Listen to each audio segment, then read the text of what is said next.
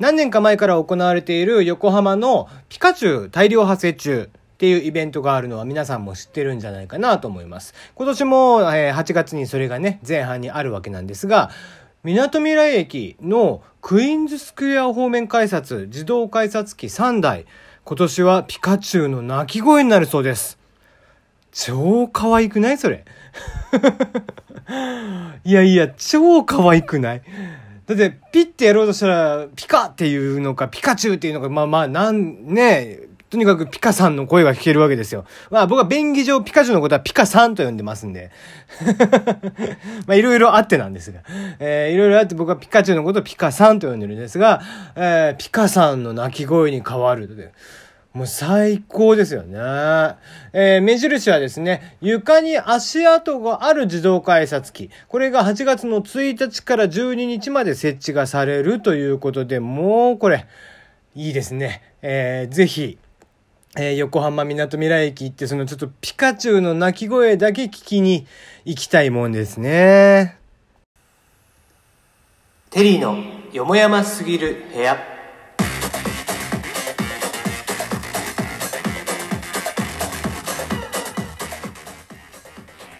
改めましてこんばんは、テリーでございます。あったかかったね。いや、夏が来ましたね、ようやく。あまあ今日の夜はね、ちょっと台風の影響で東京地方は、えー、明け方にかけて雨が降るということなんですが、もうね、えー、台風6号はまあ、なんだろう、たった30時間ぐらいでね、えー、台風から熱帯低気圧に変わるということで、やる気ないね。鹿児島人からするとやっぱ台風っていうとね、ちょっとテンションが上がるんだよね。やっぱりこう年、もう鹿児島なんかだと年にやっぱり3回ぐらいはスレスレのとこまで来るんで、やっぱりだから小学校とか中高ってね、学校が半、ね、半日になったりだとか、もうまあ丸々休校になったりだとかするんで、やっぱりテンションが上がるんですよ、台風というと。で、そんな中だったんでね、やっぱり大人になってもテンション上がりますね、台風になると。うん。でもなんかもう今回のやつはもう全然大したことないでしょ。あもう台風とも言えず、ね。えー、台風6号ナーリーって名前出してくるね、えー、もっと、もうちょっとやる気出してほしいなと思いますって言ったら、まあそういうのも不謹慎なんだけどね、えー、台風でやっぱり被害を受ける方もいらっしゃるんでね、はい。えー、まあまあやっぱりそこら辺はね、え、慣れというものがあるんですけども。はい、えー、この番組ではメールの方を募集しています。質問、感想、応援、ふつおた、恋バナ相談口なんでも結構です。えー、大喜利のお題ですね。えー、明日やります。えー、明日やりますんで、まだまだ、え、答えの方は募集中です。えー、30歳まで魔法、え、童貞だと魔法使いになれるということですが、60歳まで童貞だとどうなりますかということでね。はい。え、こちらは、えー、まあまあ一般的に言われる30歳まで童貞だと、えー、魔法使いになれるという話もう倍の60歳だと一体何になってしまうのかっていうね、えー、そこら辺を、えー、募集したいなと思っております。今回はまあ答えもねいろいろあるとは思いますんでちょっと僕も回答を用意しておきましょうか。うん、何かしらちょっと用意をしておきますね、えー、忘れないようにしたいなと。言うといて大体忘れるってことは結構あるんだよね僕は。はい。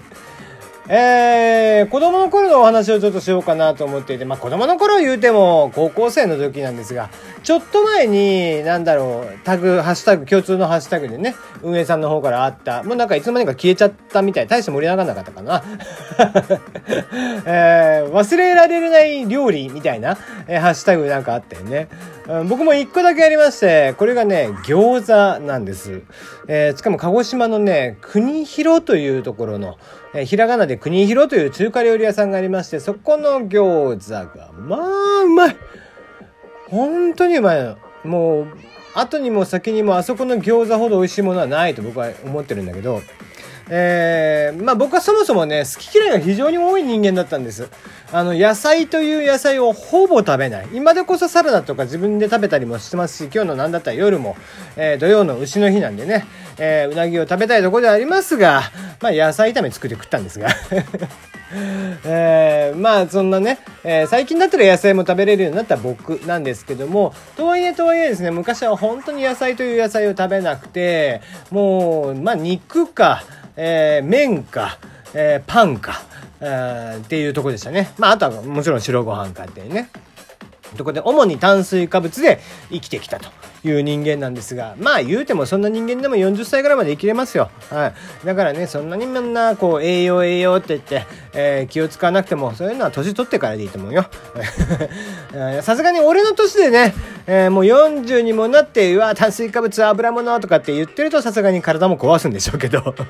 最近はだから僕も野菜を取ったりねサプリを飲んだりとかしてますが、えー、話を戻しましょう、えー、そんな国広の餃子ねとにかく僕はこう野菜嫌いで。でそんな中ねもう姉貴がとにかくそこの餃子がうまいと。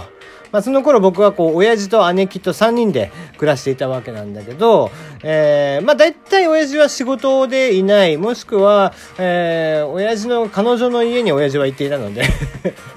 姉貴と2人でご飯を食べることが多かったんですね。で、えー、ちょっと今日は中華料理屋さんに行こうと。で僕はそれまで天津丼だけ食べてたんです天津丼は美味しいじゃん。えー、ふんわり卵にね、えー、あんかけで。うん、僕天津丼が大好きなんですけど、で、餃子部食べてみろと。もうとにかく美味しいからここのやつは。って言われて、まあそれも3回ぐらいチャレンジして、言われに言われてようやくですよ。まあまあじゃあ仕方ねえから食ってあげようかって言って食ってみた。もうびっくりするぐらい美味しくて。ちょうどねもうなんか肉汁もこう主張しすぎない肉汁で一口餃子で。もう一口でパクッと食べれて焼き色も非常にね綺麗で。でまあ皮も厚すぎず薄すぎず。うんもうとにかくこうなんだろうな。まあお肉そのものにしっかりと具にね味がついていたのでタレをつけなくていいんですよ。タレつけずにもう餃子だけパクパクパクパク食べれるのだから1皿確かね、12個とかだったのかな。で、大体姉と2人で、えー、2人前ずつとか、3人前を2人で分け分けするっていうのが多かったんだけど、もう本当にね、ペロッと食べちゃうんですよ。1人前とか。だから家族4人とか、え、友達も含めて行ったりとかすると5人とかで行ったりとかするともう7、8人前ぐらい餃子頼んでってするので大皿にドンってくるんですが、まあ、それもペロッとなくなっちゃうぐらいみんな大好きで。そこのお店に来る人たちは本当にその餃子がメインで、えー、食べたくて食べたくてっていう感じでいつも並んでいるっていうお店でしたね。で、もうその餃子を必ず頼む。まあなんでそんなに美味しいかってそれもそのはずですよ。鹿児島の老舗観光旅館であります、えー、城山観光ホテルというねもう芸能人とかが来たらとにかくそこに必ず泊まるという鹿児島の一番老舗で一番大きい、まあ、日本、えー、東京でいうとこの帝国ホテルみたいなところですね、えー、そこにね、えー、中学中華の料理長として長年勤めてらっしゃった方がお辞めになって独立して作られたお店だったんでそれは美味しいんで。もうそんなもんまずいわけやがない。うん。まあ美味しかったよね。まあ鹿児島だからそれからはねもうとにかくやっぱり僕も餃子好きになっちゃってまあなんだったら別に餃子の王将王将なんかの餃子なんかも美味しいよしって今では食べてるわけですけどね。うん。味の素の冷凍の餃子とか美味しいからねあれ何気に。ねあれも12個入りでね、えー、200円ぐらいですっけ。えー、1人で12個一気に食べちゃいますけどもね。うんまあ大体はこう最初一口目とかは、えー、初めて食べる餃子だったらタレをつけずに食べてみて味を確認してあこれはタレをつけた方が美味しいなとかあこれは味を変えなくてもそのままタレをつけなくても美味しいなとかっていうのを判断した上で食べるようにしてます。うんえー、九州の餃子っていうのはやっぱり博多の一口餃子の影響が大きいのか若干小ぶりなんですが、えー、東京なんかはね、えー、餃子の王将とか、もしくは古くからある中華料理屋さんとかの影響なんでしょう。ちょっと一口で食べるには大きいかなっていうとこが多いでしょ。うん。なので、まあ一口目食べて二口目はタレつけてとか、またその逆もしっかりだとかね、えー、そういう食べ方をしていたりもしますね。うん、まあそんな無類の餃子好きなのでね、えー、まあ東京だとどこが一番美味しいかっていうと僕の中では、えー、なんだかんだで、えー、大阪王将の、えー、西葛西店えー、他のところの大阪王将とかじゃなく他の、えー、餃子の王将とかでもなく、えー、餃子の、えー、大阪王将の西葛西店が美味しいですね。うん、あそこはねあのスープとかもすごい美味しいし天津丼とかも綺麗に作ってくれるしあのー、まあ、王将とかって微妙にね、フランチャイズではあるんですが、若干店長任せのところがあるんですよ。特に、あの、本家王の、えー、餃子の王将なんかまさしくそうで、えー、セットメニューであったりだとか、その、オリジナルメニューとかっていうのはお店によって違ったりするんだよね。店長任せだったりとかするの。で、多分、大阪王将なんかも若干それを引き継いでるのか、えー、やっぱりお店によって違う、こう、特別な、え、メニューもあったりするんだけど、やっ、